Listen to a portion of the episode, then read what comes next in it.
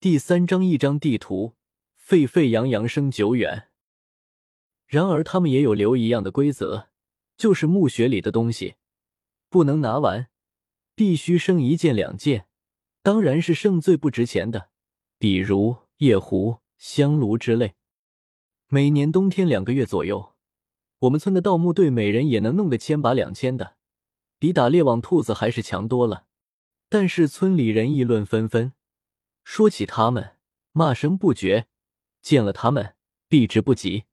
他们既然沾染了这行，貌似并不在意，也就把这些束之高阁，信马由缰了。还有晚上盗墓的时候，也会和其他盗墓的路上相遇，同行相见，分外眼红，没那么恐怖，几乎都认得，哈哈一乐，还相互递一根烟。如若碰到别的队正在挖墓，那就要避而远之。我父亲曾经说过，年轻时候。他们常去山上割金条，近处割完了，就去远处的大山，靠近另外一个乡的边界。路途有一处被人盗过的坟墓，隔壁富贵家的儿子也跟着去。中午炎热，啃着馒头钻盗洞进去坟里纳凉。说了他好多次，他就是不听。后来他还跟着松林他们去盗过墓，也许是有些冥冥。后来他竟然一直娶不到媳妇。他家里兄弟两个，他是哥哥，家里修了一座房子，兄弟俩抢着要房子，打架绝交，把老头子竟然气死了。娶不到媳妇就算了，吵架也算了，最惨的是不到四十岁的时候，得了一场大病，没有人管他，年迈的母亲照顾他，最后竟然也不在了。盗墓队为了心理安慰，也常常烧香。祈求不知道谁的宽宥，理由很简单：为了过日子，生活不易，有钱谁去盗墓？冒着多大的唾骂，多大的风险，还怕公安局来抓？当然是基本不会抓的。这些理由道貌岸然，冠冕堂皇，经不起推敲。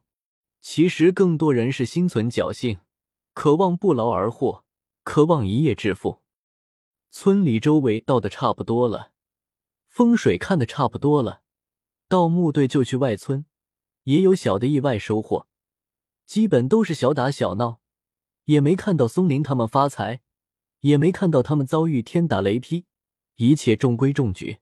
日月星辰，春夏秋冬，播种收割，花开叶落，如梭岁月，静谧而过。直到我听说了另外一个传说了很久的事情。这个事情就是，距离我们村不远的一个村子，有一座高高的阁楼，大约有三层楼那么高，地势也巍峨，在农村的平矮房子面前尤其显得突兀。小时候也不知道这是什么建筑，只是觉得是个标志，看到它就知道是哪个村了。后来长大，才有心听说这是清朝一个阁老的府邸，称之为阁老的。